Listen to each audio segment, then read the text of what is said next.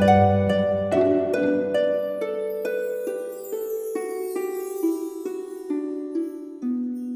イルセラピーでバラ色の人生。宇宙とつながるミオラジオ。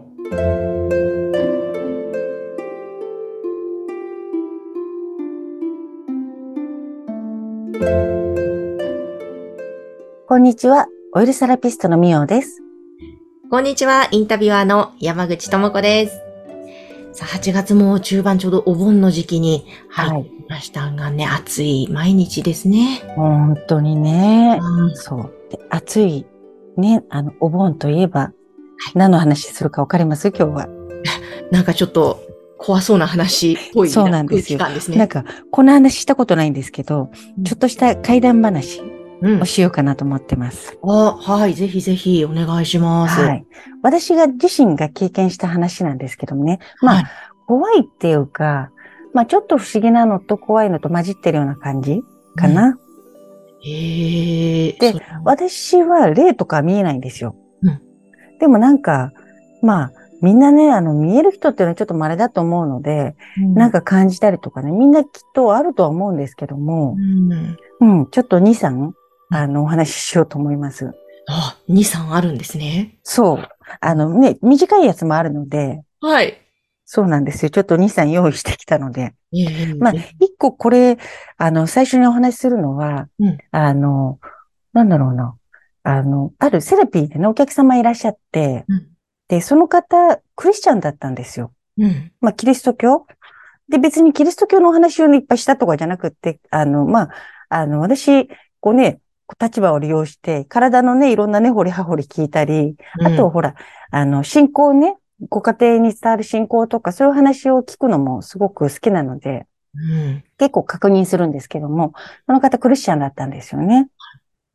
で、まあ、あの、なんだろう、わーっといろんな話をその方してくれて、ちょっと今もう記憶にはないんですけども、どういう話をしたかっていうのは。で、まあ、セラピー終えて、で、帰られて、その日の夜うん、すごいなんか気持ち悪い夢を見たんですよ。はい。で、その、夢の中でね、なんか、あの、私ほら普段からお祈りね、あの、してるので、修験道とかね、日々お祈りしてるので、あの、祈るってことに何の抵抗もなくって、ただ夢の中で、こっちに来て、こう、祈ってください、みたいな感じで誘導されて入っていったのが、ちょっと教会みたいな場所。で、真っ暗なんですようん。ただ前の方にステンドガラスみたいなのがあったから、多少明かりはあったけども、うんちょっと、あ、教会なんだなっていう認識があって、で、はい。その誘導してくれる方とかは何にも喋らない。なんかこう、顔もはっきり見えない黒い感じで、こちらに、みたいな感じで誘導されたのが、左側のこうね、教会である、こう、席の3列目ぐらいに誘導されて、あ、私ここで祈祈るのね、みたいなうん、うん。感じで、そこの席に誘導されて、で、お祈りが始まったんですよ。はで、えーちょっと待って、私これいつもやってるお祈りと違うなと思いながら、まあ、なんかベラベラベラベラこう、音は聞こえるんですけども、まあどうしようかなと思いながら、こう、心をね、こう、捧げればいいやと思って、こううーんっていう感じで祈ってたんですよう。んそしたら、突然、なんかふって、ひあの、右側から気配感じて、突然、バーって首を絞められて、もう、あの、もう、うーって感じで、苦しい苦しいと思って払い抜けて、もうなんとか必死に払い抜けて、そしたら目が覚めて、ちょうどね苦しかったんですけども、ガバッと起きてうん、何だったんだ今のみたいな。うん。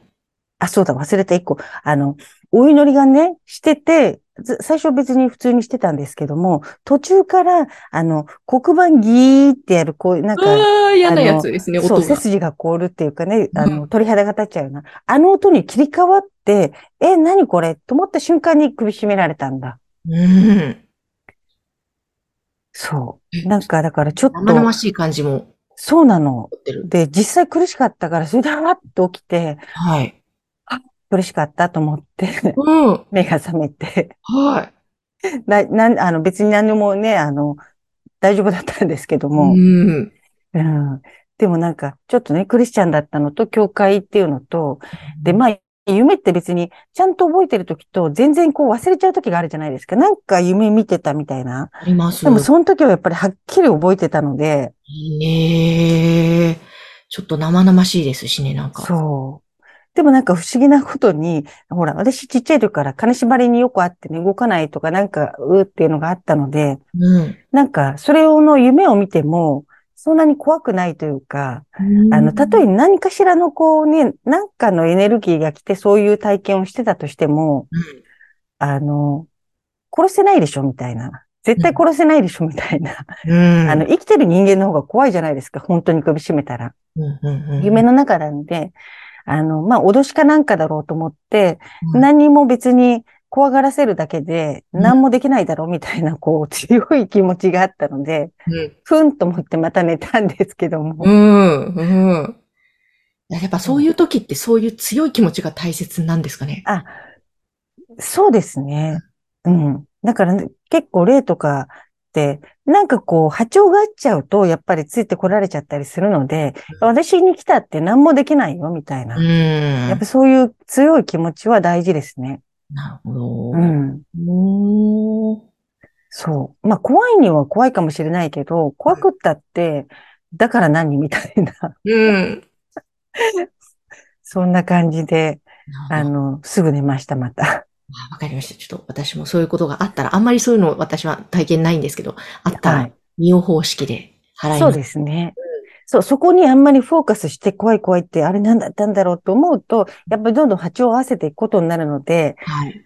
なんて言うんだろう。ふんっていう感じで違う方向をすぐ向く。うん。私何もできないしっていうところでね、やっぱりうん向き変えるみたいなね。なるほど。それは大事ですね。うん、うん、うん。あとね、もう一個セラピーで言うと、なんかこれはね、ちょっと、あの、実は、外で、あの、頼まれてオイルセラピーのこうお仕事もしてたこともあったんですけども、うん。なんか、あの、なんだろうな。もうなんかその方自身がちょっとすごくガリガリで、うん。あの、なんていうんだろう、食べられない人みたいにすっごいガリガリなんですよ。はい、で、あの、もうなんか、目が私合わせられない。えあの、ー普通お客様だから、こうね、どうしましたか？じゃないけども、こう目見てお話ししたいところなんですけど、どうしても目が見れないみたいな。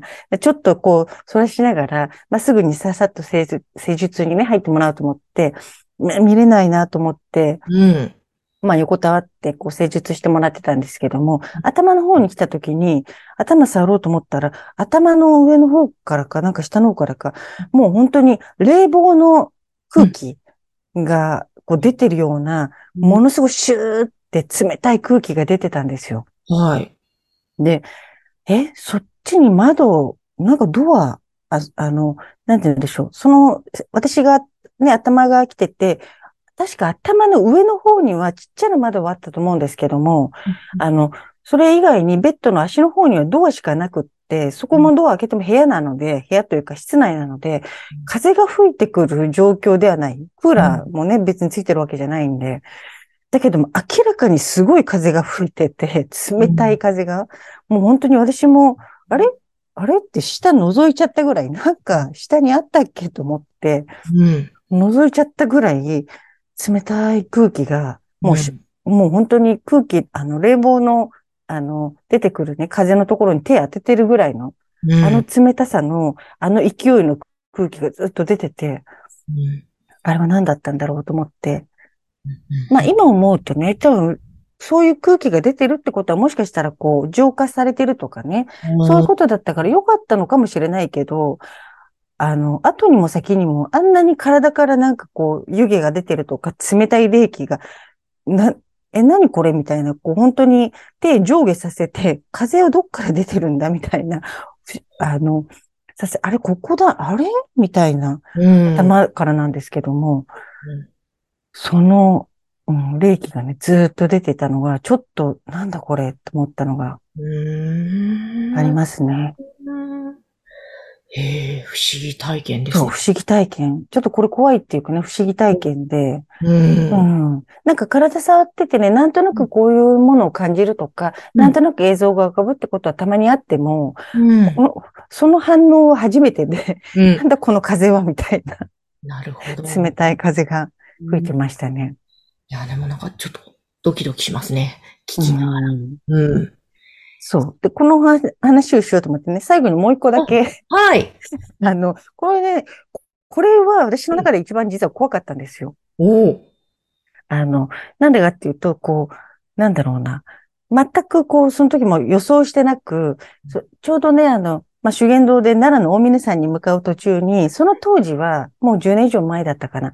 電車で行ってたんですよ。うん。で、あの、まあ、東京から京都に行って、京都から近鉄に乗り換えて、橿原神宮までまず行って、そこから乗り換えなんですけども、橿原神宮の駅で、あ、もうトイレ行きたいと思って、で、乗り換えるから急がなきゃと思って、で、駅のホームの、なんかこう、トイレあったんですよ。うん。で、ちょっと古そうなトイレだったけども、もうね、トイレ行きたいから、もううとにかく急いで行くじゃないですか。うん。トイレに入った瞬間、ゾワッとしたんですよ、一瞬。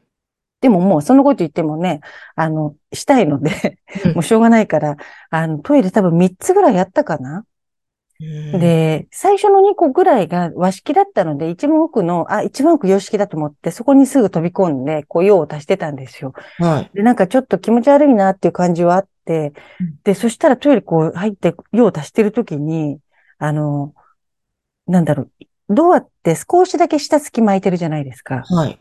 そこの隙間でふわっと影が、こう、あって、で、その時にもう、ブワーって鳥肌が立って、うん。はい。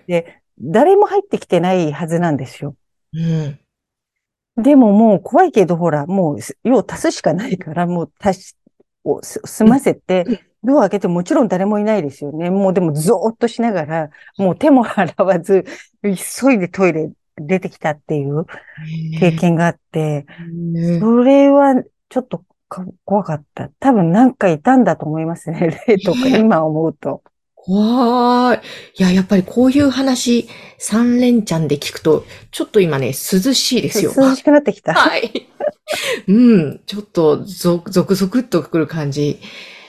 ね、夏は怪談話。うん怪談これぐらいの体験だったらね、結構みんなあると思うので、ああ、あるん意外ですか？とね。うん。そうそう。だから、まあ、あと最後にね、一個怖い話しちゃったので、うん。あの、今はね、もう、まあ、今でも、あの、なんかちょっと自分のエネルギー落ちたかなとか、そういう時って金縛りになったりとかすることもあるんですけど、うん。なんかなんとなく変だなっていう時はね、あるんですけど、でも、あの、一個浄化法をね、塩、お塩持ち歩いて、はい。で、ちょっとなんか気持ち悪いとか嫌だっていう時は、ちょっとペロッと塩舐めるといいんですよ。ええそうなんですね。お塩ってやっぱりね、浄化なので、やっぱ、そうか、一舐めするだけでも違うんですか？そう、一舐めすると違うんですよ。ええうん私これ水行をやるときも一舐めするように。まうんあちょっとお祓いやってからし塩舐めるように言われるんですよ。ええそうなんだ。そう。だからね、ぜひ皆さん塩ね、ちっちゃな袋に入れて持ち歩いて、うん。あの、こうね、ちょっと敏感な方は、うん。なんかあったら塩舐める。うんで、最後お風呂にね、お湯、あの、塩バサッとこう200、300ぐらい、ぐらい入れて、うんちゃんと湯気でね、浄化する。ほそうすると大丈夫だと思います。ああ、わかりました。よかった。浄化方法まで聞いて、ちょっと体温がまた上がってきました。ね ということで、ちょっと今日はお盆の時期なので、怪談話、えちょっと怖い、不思議なお話をしてもらいました。はい。皆さん、どうもありがとうございました。ありがとうございました。それでは皆さん、ごきげんよう。